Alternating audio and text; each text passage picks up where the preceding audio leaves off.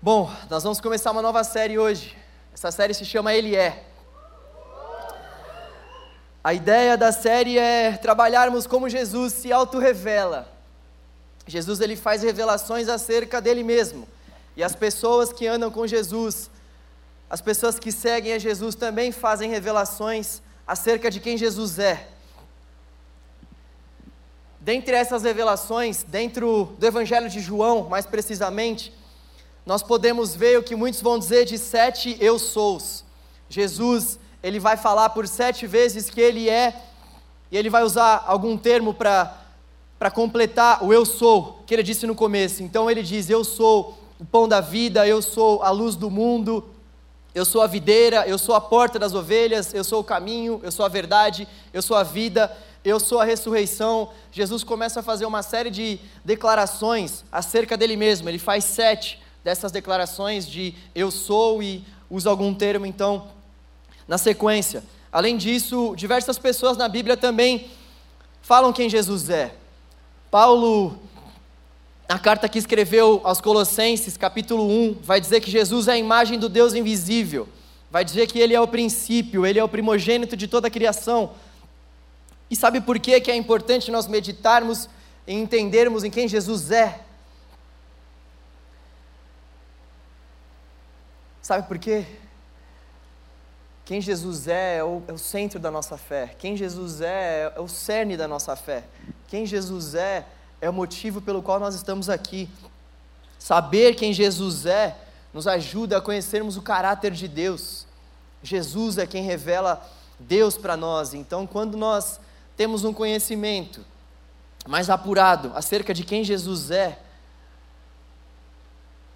nós podemos dizer que nós estamos nos aprofundando em conhecermos o caráter do próprio Deus. Conhecer quem Jesus é nos traz segurança. Saber quem Jesus é nos traz paz. Saber quem Jesus é nos traz para um relacionamento com Ele. E nos relacionarmos com Deus a ponto de conhecê-lo é o propósito das nossas vidas. Conhecer Jesus é conhecer a vida. Conhecer Jesus é o mesmo que conhecer a vida. É por isso que nesse mês nós vamos falar sobre quem Ele é. É por isso que nesse mês a gente vai falar sobre conhecermos mais Jesus a partir daquilo que Ele mesmo diz acerca dele mesmo e aquilo que as pessoas dizem acerca dele também. Conhecer Jesus é encontrar sentido para a nossa vida Conhecer Jesus é encontrar o propósito. Saber quem Jesus é, saber quem Ele é, é encontrar o real propósito e o real significado para a nossa existência aqui nessa terra. Eu gostaria de pedir para que você abrisse a sua Bíblia aí no Evangelho de João, capítulo 11. Evangelho de João, capítulo 11. Nós vamos ler a partir do versículo 1.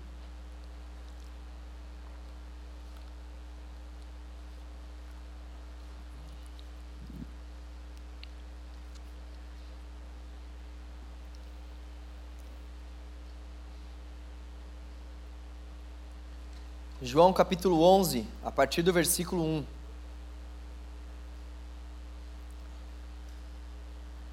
Preste bem atenção aí nessa leitura, que vai ser uma leitura longa, mas é muito produtiva. A morte de Lázaro. Havia um homem chamado Lázaro. Ele era de Betânia, do povoado de Maria e de sua irmã Marta. E aconteceu que Lázaro ficou doente. Maria, sua irmã, era a mesma que derramara perfume sobre o Senhor e lhe enxugara os pés com os cabelos. Então as irmãs de Lázaro mandaram dizer a Jesus: Senhor, aquele a quem amas está doente. Ao ouvir isso, Jesus disse: Essa doença não acabará em morte, é para a glória de Deus, para que o Filho de Deus seja glorificado por meio dela. Jesus amava Marta, a irmã dela, e Lázaro. No entanto, quando ouviu falar que Lázaro estava doente, ficou mais dois dias onde estava. Depois disse aos seus discípulos: Vamos para a Judéia.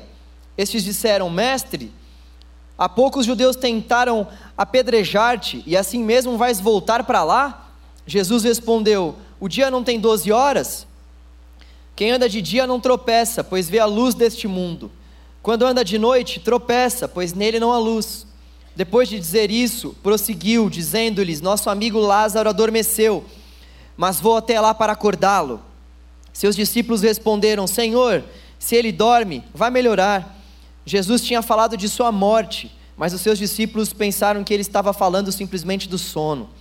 Versículo 14. Então lhes disse claramente: Lázaro morreu e para o bem de vocês estou contente por não ter estado lá, para que vocês creiam. Mas vamos até ele. Então Tomé, chamado Dídimo, disse aos outros discípulos: Vamos também para morrermos com ele. Jesus confronta as irmãs de Lázaro. Ao chegar, Jesus verificou que Lázaro já havia, perdão, já estava no sepulcro havia quatro dias. Betânia distava cerca de três quilômetros de Jerusalém versículo 19. E muitos judeus não tinham ido visitar Marta e Maria para confortá-las pela perda do irmão. Quando Marta ouviu que Jesus estava chegando, foi encontrá-lo, mas Maria ficou em casa. Disse Marta a Jesus: Senhor, se estivesses aqui, meu irmão não teria morrido, mas sei que, mesmo agora, Deus te dará tudo o que pedires. Disse-lhe Jesus: O seu irmão vai ressuscitar. Marta respondeu: eu sei que ele vai ressuscitar na ressurreição, no último dia. Disse-lhe Jesus: Eu sou a ressurreição e a vida. Aquele que crê em mim, ainda que morra, viverá. E quem vive e crê em mim não morrerá eternamente. Você crê nisso? Ela respondeu: Sim, Senhor. Eu tenho crido que tu és o Cristo, o Filho de Deus que devia vir ao mundo. E depois de dizer isso, foi para casa e, chamando a parte Maria, disse-lhe: o mestre está aqui, está chamando você. Ao ouvir isso, Maria levantou-se depressa e foi ao encontro dele. Jesus ainda não tinha entrado no povoado, mas estava no lugar onde Marta o encontrara. Versículo 31. Quando notaram que ela se levantou depressa e saiu, os judeus, que a estavam confortando em casa, seguiram-na, supondo que ela ia ao sepulcro para lhe chorar. Chegando ao lugar onde Jesus estava e vendo Maria prostrou-se aos seus pés e disse: Senhor, se estivesses aqui, meu irmão não teria morrido.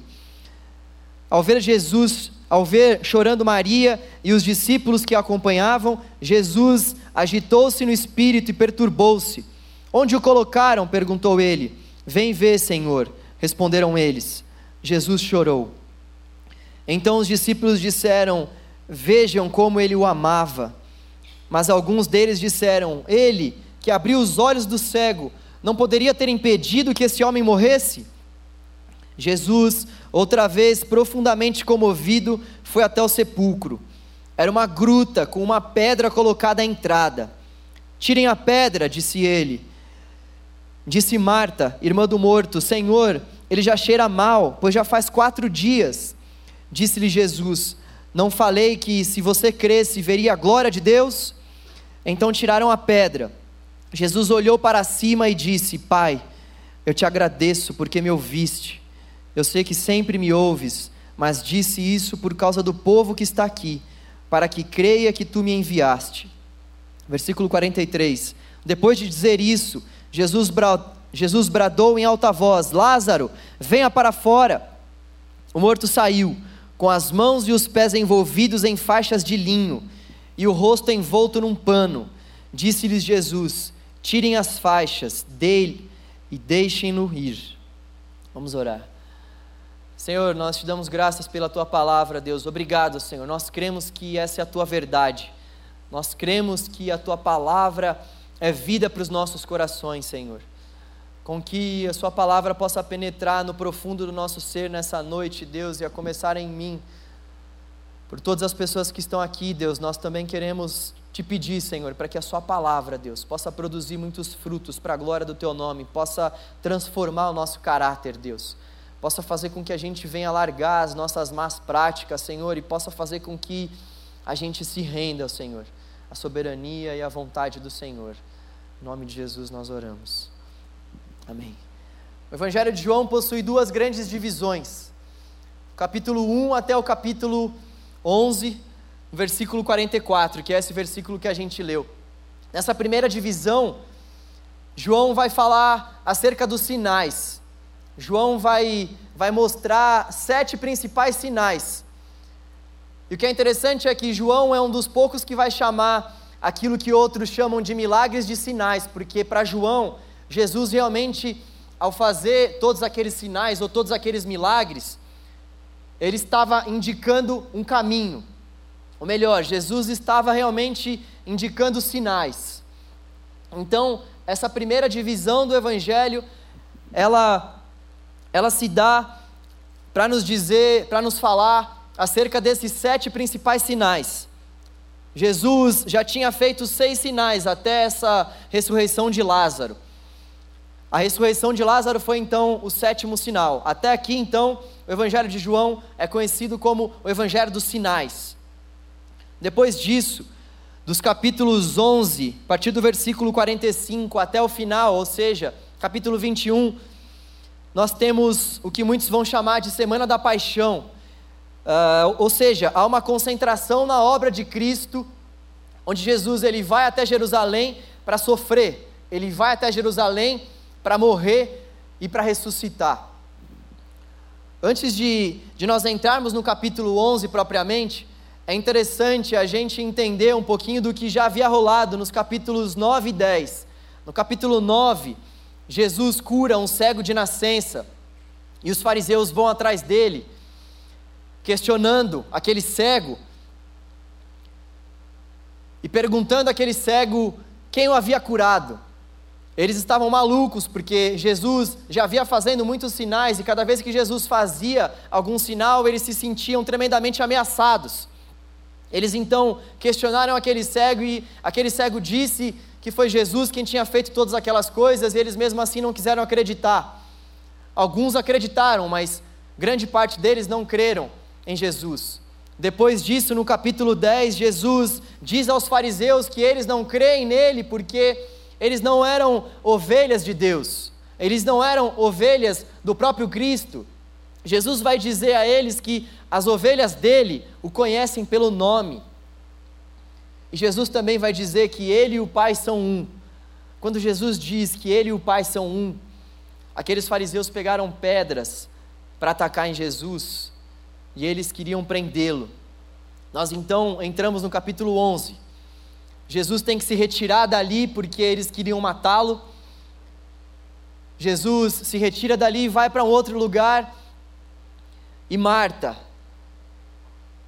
Marta sabe que Jesus está em um lugar um pouco afastado de Betânia, aquela, aquela aldeia onde ela e a família dela residem, então ela manda dar um recado ao Senhor. Jesus recebe esse recado de que Lázaro, a quem ele amava, havia morrido.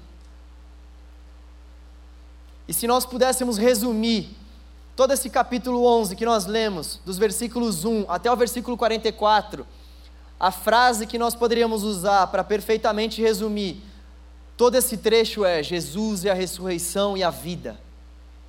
Jesus é a ressurreição e a vida. Essa frase resume tudo isso que nós vimos. Todo esse relato de Marta, de Lázaro, todo esse relato. Jesus é a ressurreição e a vida. O que eu queria conversar com vocês hoje era é justamente sobre isso. Jesus é a ressurreição e a vida, só que isso traz algumas implicações para as nossas vidas. Dizer que Jesus é a ressurreição e a vida traz algumas implicações para nós. E é sobre essas implicações que eu gostaria de conversar com você nessa noite. A primeira implicação que esse texto nos mostra é que Jesus é Senhor sobre a morte. Olha só o que diz o versículo 4.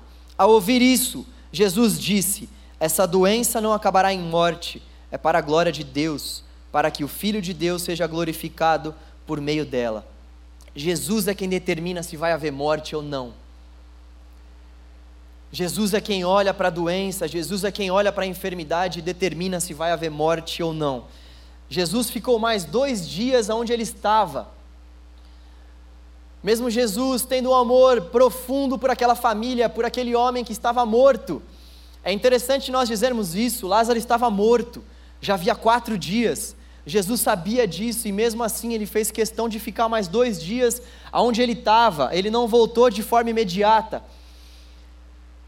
Justamente porque ele sabia que a última palavra não era a palavra da morte, mas sim a palavra dele.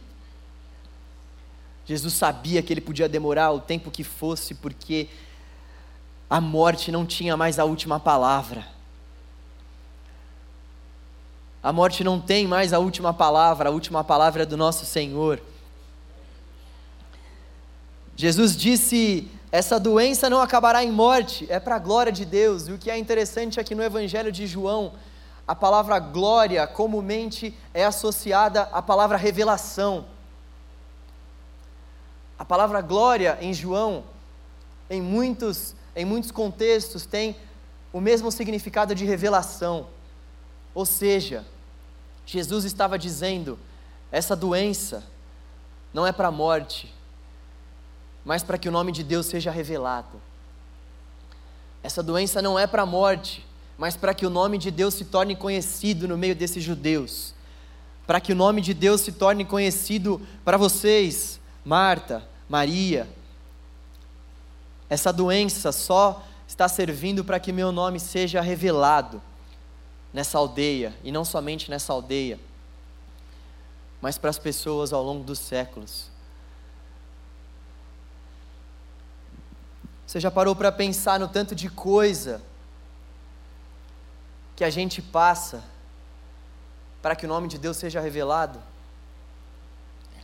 Você já parou para pensar no tanto de coisa que acontece com a gente para que o nome de Deus seja revelado? E olha, eu não estou falando de coisas boas, eu estou falando de coisas ruins mesmo, eu estou falando de aflições. Você já parou para pensar no tanto de aflições, de traumas, de angústias que acontecem conosco para que o nome de Deus seja revelado? Existem muitas vezes que a gente passa por determinadas situações e a gente não consegue enxergar isso. Os nossos olhos eles acabam ficando fixos somente na, na doença, somente no trauma, somente no problema. Sendo que na verdade Deus usa muitas vezes, Deus permite com que a gente passe por coisas ruins em muitas situações, tudo isso para que o nome dele seja revelado para as pessoas à nossa volta, para os nossos familiares e para quem ele desejar revelar. Sabe, eu conheci um menino que era bagunceiro pra caramba quando ele era mais novo. Esse menino, ele ele era aquele moleque que sentava no fundão e que todo mundo achava que era o doidão da sala de aula. Esse menino, quando ele fez uns 15 anos de idade, ele começou a ter uns traumas. Até hoje, conversando com ele, ele não sabe o porquê desses traumas. E ele começou a ficar gago. Ele começou a ter crises de gagueira constantes. Ele começou a não mais desejar estar em lugares fechados porque ele tinha a síndrome do pânico. Ele estava passando por tantas coisas que ele acabou até pegando algumas recuperações por conta disso, porque ele não conseguia apresentar trabalho, tamanha a angústia que ele sentia, e ele começou a ter Algumas manchas na cabeça, inclusive, por causa disso, de tanto estresse que ele tinha. Esse menino foi para a faculdade. Esse menino começou a se drogar porque ele entendia que a droga trazia um certo alívio para ele. Ele começou a se afundar nas drogas e, sem perceber, ele já era um dependente daquilo que ele estava usando. E os traumas continuavam. E aquelas angústias continuavam também. Até que esse menino resolveu fazer uma viagem. Ele falou: Eu vou pegar as minhas coisas e vou morar num outro país. Eu não estou mais aguentando todas essas prisões que eu tenho vivido. E ele então foi morar em outro lugar, um lugar bem distante. Nesse lugar bem distante, ele tinha que cruzar com uma igreja todas as vezes que ele ia para a casa dele. E ele resolveu entrar nessa igreja pela primeira vez. Ele nunca havia entrado numa igreja cristã evangélica antes. Quando ele entrou nessa igreja, aquele louvor começou a falar com ele. Quando ele entrou nessa igreja, ele viu que aquele pastor estava fazendo com aquele microfone na mão. Ele ouviu uma voz dizendo: Estou permitindo com que você passe por todas essas coisas para que meu nome seja conhecido por, por meio da sua vida. Aquele menino olhou para aquele pastor sem saber o que estava acontecendo, afinal de contas ele nunca tinha entrado numa igreja cristã evangélica antes. E ele recebeu uma Bíblia naquele dia. E na introdução daquela Bíblia, ele leu um versículo que dizia que Jesus sabe quantos fios de cabelo ele tinha na cabeça. Não sei se você se lembra, mas ele tinha muitas manchas na cabeça. E ele leu um versículo que dizia que Jesus sabe quantos fios de cabelo ele tinha na cabeça. Esse menino, naquele mesmo dia, também ouviu uma canção que dizia que Deus é capaz de todas as coisas. E ele começou a se apegar naquilo. Só que ele, sendo muito levado, se esqueceu disso um tempo depois. Quando ele voltou para o Brasil, ele desandou de novo. Ele havia se esquecido de tudo que Deus tinha falado com ele. Até que um amigo dele o levou para a igreja novamente. Quando ele chegou naquela igreja e viu aquele pastor pregando, ele ouviu a mesma voz dizendo para ele: Estou permitindo com que todas essas coisas aconteçam com você para que você pregue a minha palavra. Para que meu nome seja conhecido por meio da sua vida. Esse menino sou eu. Esse cara sou eu. Sabe, eu eu eu sempre reluto bastante para contar a minha história porque do fundo do meu coração eu não quero que as pessoas olhem para mim e fiquem achando que eu sou ferradão, que eu sou isso, que eu sou aquilo, porque eu dependo da graça de Deus como todos vocês aqui.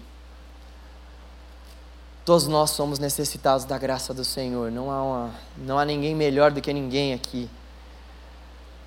Eu só contei essa história porque a grande aplicação dessa história para vocês e para mim também é que tipo de aflição que Deus tem permitido com que a gente passe para que o nome dele seja revelado. A aflição que Jesus permitiu com que Lázaro passasse foi a morte. Qual é a aflição que Jesus tem permitido com que eu e você passemos para que o nome dele seja conhecido? Qual é o trauma? Qual a mancha? Qual a ferida? o que Jesus tem permitido com que você passe, para que você possa enxergar para essa situação de modo que Ele, Ele venha aparecer nessa situação, de modo que você dê glórias a Ele, para que as pessoas à sua volta possam ter a certeza de que Ele está aparecendo nessa situação, de que Ele está sendo revelado mesmo em meio ao problema, mesmo em meio ao caos. Não há forma mais propícia de nós revelarmos a Jesus para as pessoas do que no meio do caos, no meio da escuridão, quando as nossas vidas estão sem esperança, quando a gente está na pior. Como o nosso testemunho tem muito mais validade quando a gente está passando por esse tipo de angústia, de trauma, de depressão, e mesmo assim a gente ergue as mãos para os céus e diz: Senhor, eu te louvo,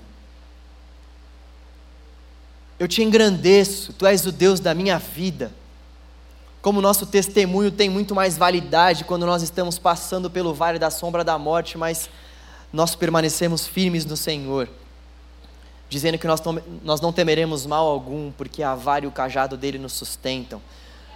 Quanto nosso testemunho tem mais validade, quanto isso fala mais alto para as pessoas à nossa volta, quando a gente está passando por esse tipo de de decepção e mesmo assim a gente torna o nome de Deus conhecido, mesmo assim a gente revela o nome de Deus. A pergunta que fica para a gente é: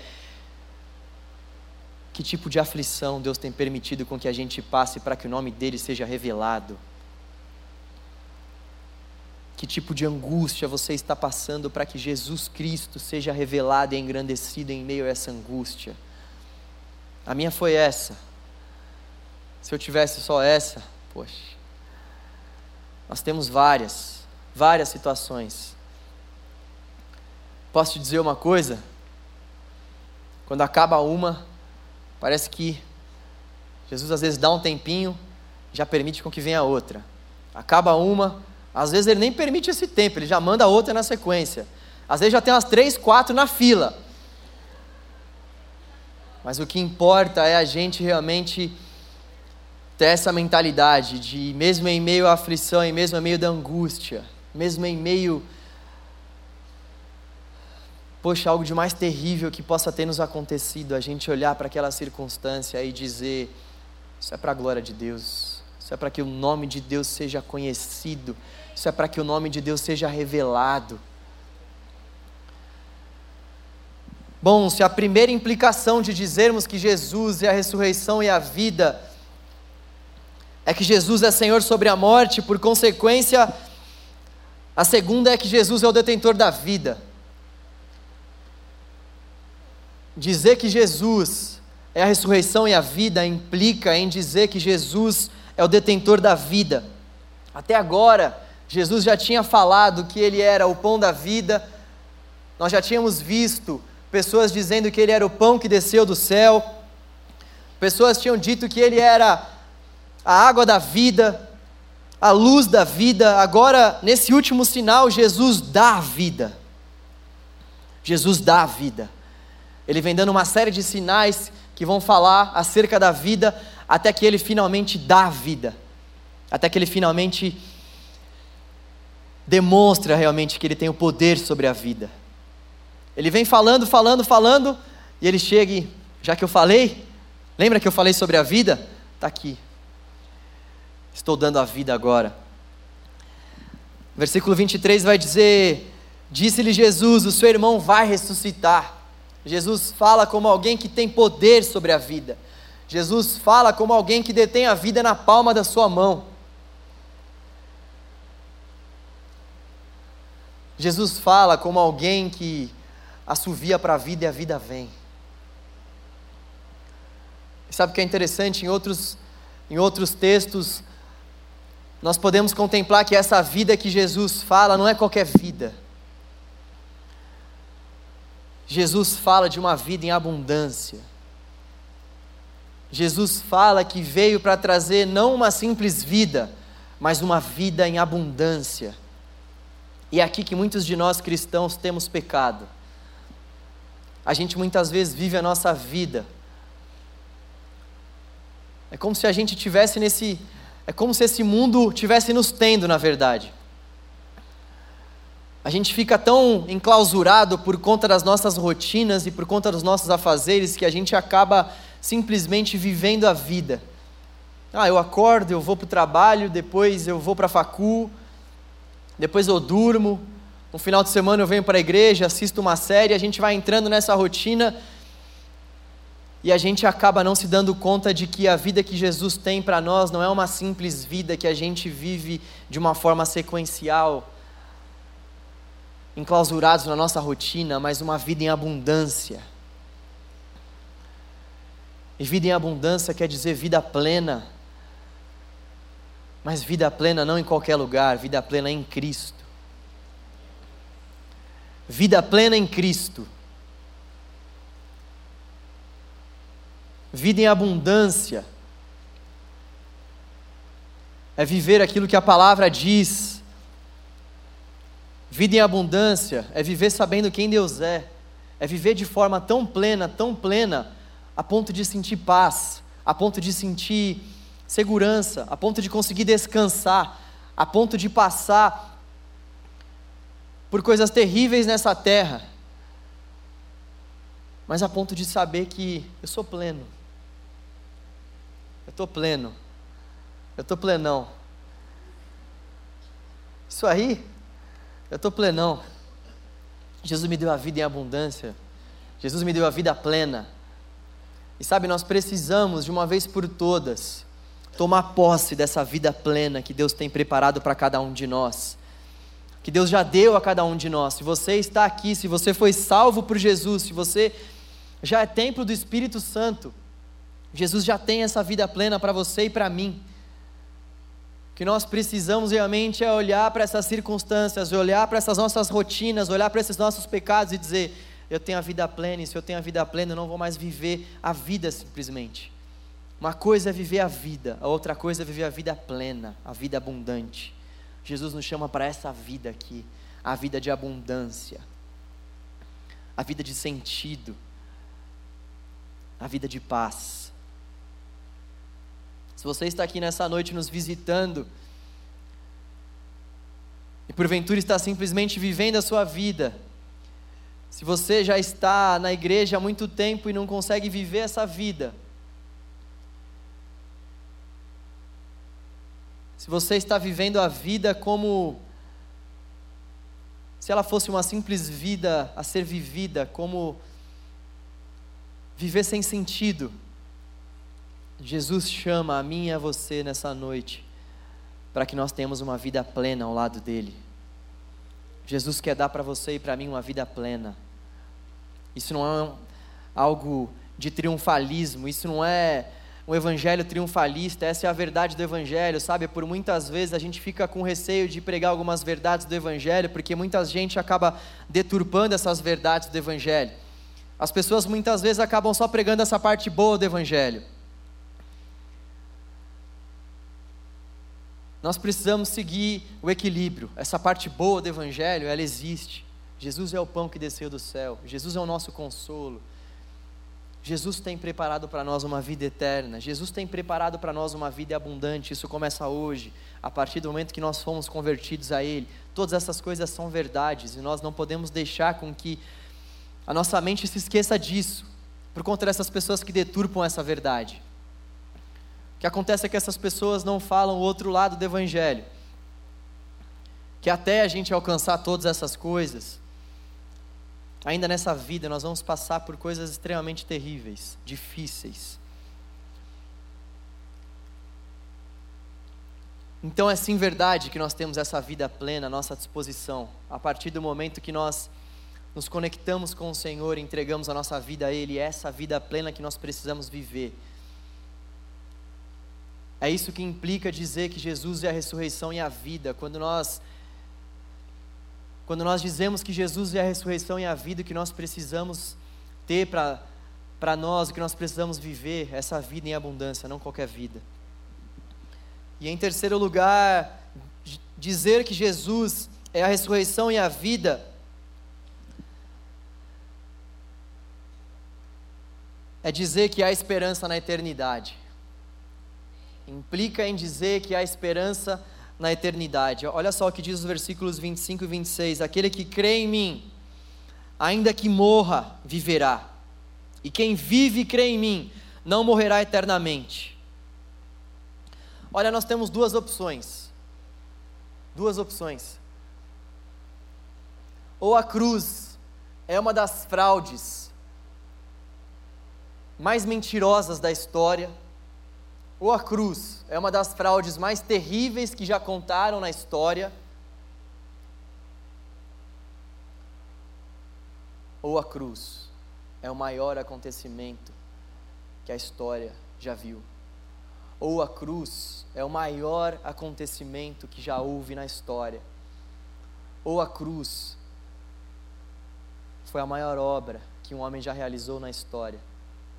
Quando eu digo a cruz, diante desse contexto, evidentemente eu estou falando da ressurreição, de toda a obra que envolve a cruz de Cristo. Ou a cruz é uma fraude, ou a cruz é o fato mais extraordinário da história, ou a ressurreição é uma mentira, ou então ela é a verdade que deve ser seguida de todo o nosso coração, de toda a nossa alma, de todo o nosso entendimento. Não existe meia verdade. Se Jesus de fato ressuscitou, e nós cremos que ele ressuscitou, então a nossa pregação ela se torna muito mais poderosa. Se Jesus de fato ressuscitou, então os nossos pecados foram perdoados. Se Jesus de fato ressuscitou, então nós podemos gozar da verdadeira paz que excede o entendimento desse mundo. Se Jesus de fato ressuscitou, nós podemos encarar a vida da mesma forma que ele encarou, se Jesus realmente ressuscitou, a nossa fé não é vazia. Se Jesus realmente ressuscitou, faz sentido. Nós nos reunirmos aqui todos os sábados, todos os domingos, faz sentido nós cultuarmos a esse Deus que ressuscitou. Se Jesus realmente ressuscitou, o Evangelho é digno de ser pregado a toda criatura, a todo povo, a todas as nações. Se Jesus realmente ressuscitou, o Evangelho dele deve ser anunciado por nós, ainda que a gente venha morrer, ainda que a gente venha padecer, ainda que a gente venha sofrer perseguições, ainda que a gente venha sofrer até mesmo a morte por conta da pregação desse evangelho. Se Jesus realmente ressuscitou, se o homem que a gente diz nesse lugar foi crucificado e ressuscitou ao terceiro dia, a nossa vida precisa mudar. A nossa vida precisa viver em função dessa dessa vida, dessa ressurreição. A nossa vida precisa de uma vez por todas ser pautada diante dessa verdade, que ele venceu a morte. Se Jesus realmente ressuscitou, a morte não pode nos deter. Se Jesus realmente ressuscitou, ele tem as chaves da morte e da vida na mão e pode com autoridade nos dar vida após a morte. Se Jesus realmente ressuscitou, nós também haveremos de ressuscitar com Ele naquele grande dia. E essa é a principal implicação para nós dizermos que Jesus é a ressurreição e a vida. Se Jesus realmente é a ressurreição e a vida,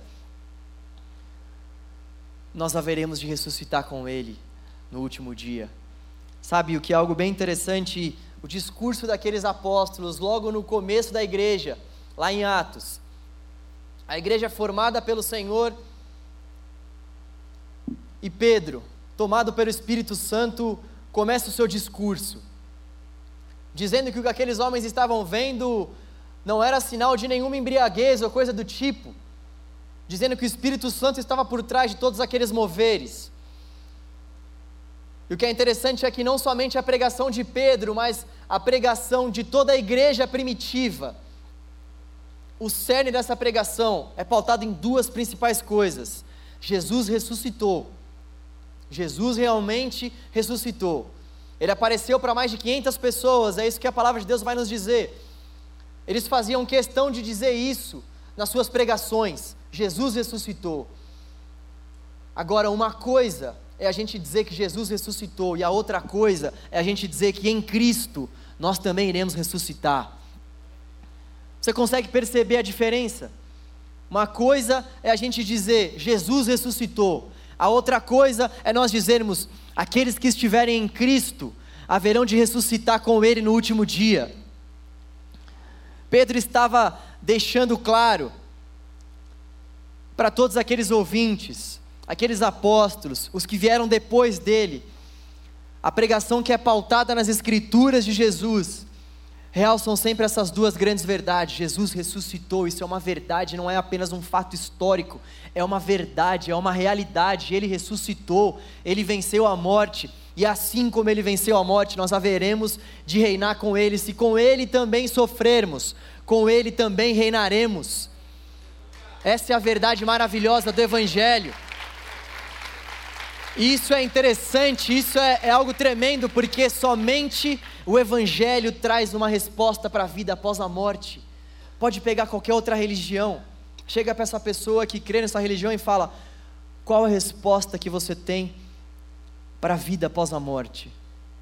Qual a solução, melhor dizendo, que a sua religião apresenta para a vida após a morte? Nós não temos uma religião que apresenta a vida após a morte. Nós temos uma pessoa que venceu a morte e, tendo vencido a morte, também faz com que nós venhamos vencer a morte por conta dos méritos dele. O Evangelho é a única resposta para o problema da morte. O Evangelho é a única resposta para o problema da morte. O Evangelho é a única resposta que nos dá esperança em meio a esse mundo caótico, porque se nós haveremos de ressuscitar com Cristo, ah, então faz sentido passar por esse mundo, então faz sentido viver todas essas coisas que estão descritas nas Escrituras, então faz sentido, faz sentido, porque o fim não é aqui, o fim não é esse corpo. Se nós haveremos de ressuscitar mesmo com Cristo, então faz sentido padecer, então faz sentido morrer se preciso for pela causa do Evangelho. Se nós haveremos de ressuscitar mesmo com Cristo, então faz sentido pregar a palavra. Se nós haveremos de ressuscitar mesmo com Cristo, então faz sentido vivermos nessa terra esperando pelo Senhor ardentemente todos os dias das nossas vidas.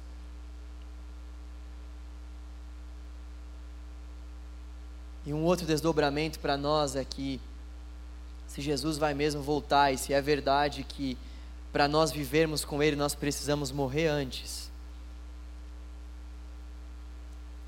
nós precisamos abrir mão de muitas coisas. Sempre gosto de compartilhar uma frase do C.S. Lewis. Se você não anotou essa frase, por favor anote. Ela é uma das minhas preferidas e vai te fazer muito bem. Vem na minha que seu barraco não pega fogo. Anota aí. Anota aí. Não é essa frase. A frase é: Morra antes de morrer. Não vai haver chance depois. Morra antes de morrer. Não vai haver chance depois se nós quisermos realmente que essas implicações acerca de Jesus, sendo a ressurreição e a vida, tenham validade nas nossas vidas, o que nós precisamos fazer é morrer. Morrer. Morrer para vê-lo. Morrer para ganhar vida. Morrer para ganhar a vida eterna. Morrer para nós mesmos. Matar os nossos desejos pecaminosos. Matar os nossos pensamentos maus matar o nosso jeito compulsivo muitas vezes de tratar as pessoas, matar essa falta de perdão que faz com que a gente não venha perdoar as pessoas à nossa volta, matar esse desejo de crescer de forma desenfreada, passando por cima de tudo e de todos, matar, matar todas essas coisas. Nós precisamos morrer para que tudo isso que Jesus disse possa ter validade para nós para que nós possamos tomar posse de tudo isso que foi dito, dessa vida, dessa ressurreição, dessa vida eterna, dessa paz que excede todo entendimento, nós precisamos morrer para nós mesmos definitivamente. Nós precisamos morrer. Não há mais como a gente continuar as nossas vidas achando que a gente vai herdar a vida eterna se nós continuarmos a viver da mesma forma pecaminosa que nós temos vivido. Não adianta a gente dizer que a gente conhece ao Senhor, de que a gente vai ressuscitar com Ele no último dia, se a gente continua tratando o pecado com esse gosto tão especial.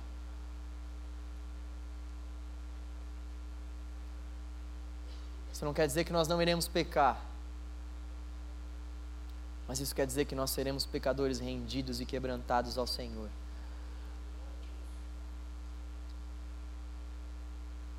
Isso quer dizer que o pecado para nós vai ser um acidente.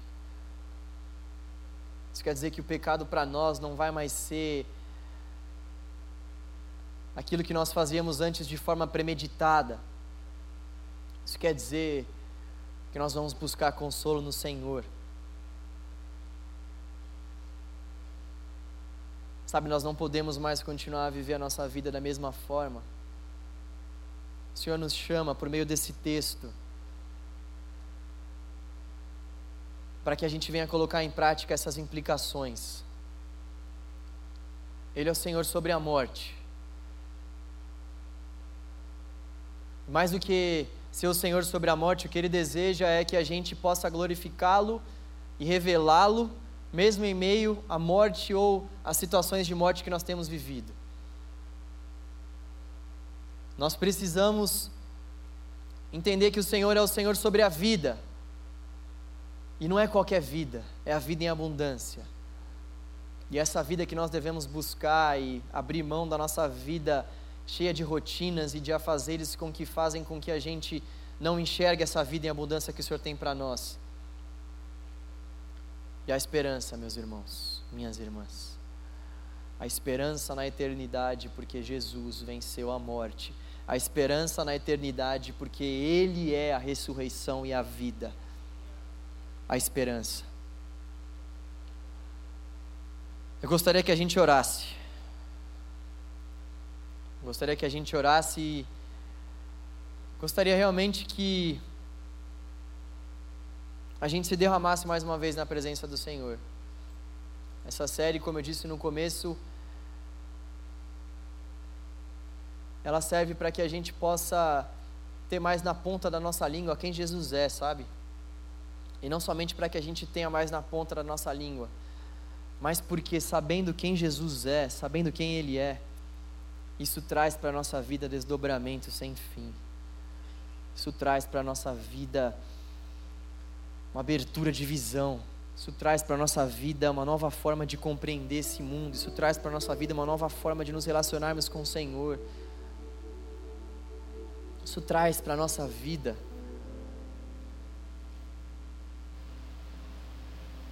a paz. Vamos orar. Curva a sua cabeça.